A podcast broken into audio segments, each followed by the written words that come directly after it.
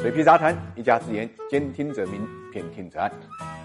各位好，我是水皮，欢迎各位来到 ESG 会客厅。我们今天跟大家聊一聊欧盟的 ESG 新法对中国上市公司的影响究竟有多大。十月二十八号呢，欧盟发布了最新的 ESG 信息披露的指引。这份报告的名字叫《公司可持续发展报告指令》。这个指令发布之后呢，二零一四年发布的非财务报告指令呢，就算作废了。那么前后两个指令究竟有多大的区别呢？说到底，一个最大的区别就是。二零一四年发布的那个非财务报告指令是自愿原则，现在发布的可持续发展报告指令是强制披露原则，区别最大的就是在这个地方。那么从覆盖的范围来看，受约束的欧盟和非欧盟的公司的数量呢，恐怕会从现在的一点一七万家扩大到了五万家。其中呢，非欧盟企业指的是在欧盟内拥有一点五亿欧元以上净营业额的企业，在欧盟境内拥有分支机构，而且呢，后者净营业额达到四千万欧元。欧盟境内的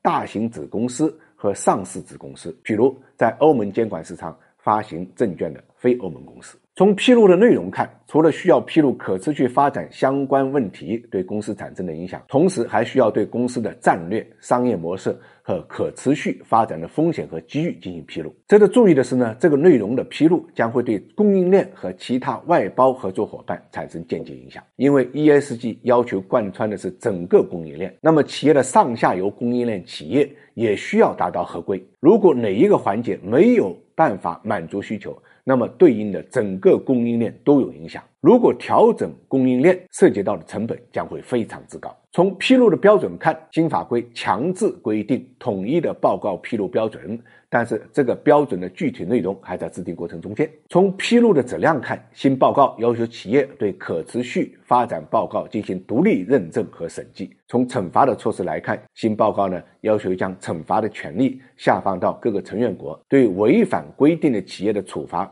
包括呢公布违法的。法律实体和行为，命令违法的法律实体停止违法行为，行政罚款。应该讲，新法案是欧盟 ESG 立法进程中间标志性的一步，同时呢，也推动了全球企业 ESG 治理目标的升级。这个对中国企业影响有多大呢？数据显示，在欧盟设有子公司的国内上市公司共有六百七十四家，其中机械行业数量是最多的，有一百一十九家。目前啊，新法规覆盖的企业呢有三十五家，其中六家呢是电芯行业公司，五家呢是电子行业公司。也就是说，在国内上市公司中间，电力设备与新能源行业潜在影响最为严重。那值得注意的是呢，在新能源新技术领域，光伏行业、上游行业多晶硅在生产过程中呢耗能较大，有可能在不久的将来呢受到波及。具体来看，这三十五家企业中间，只有百分之四十九的企业单独披露了社会责任报告，百分之三十一的企业呢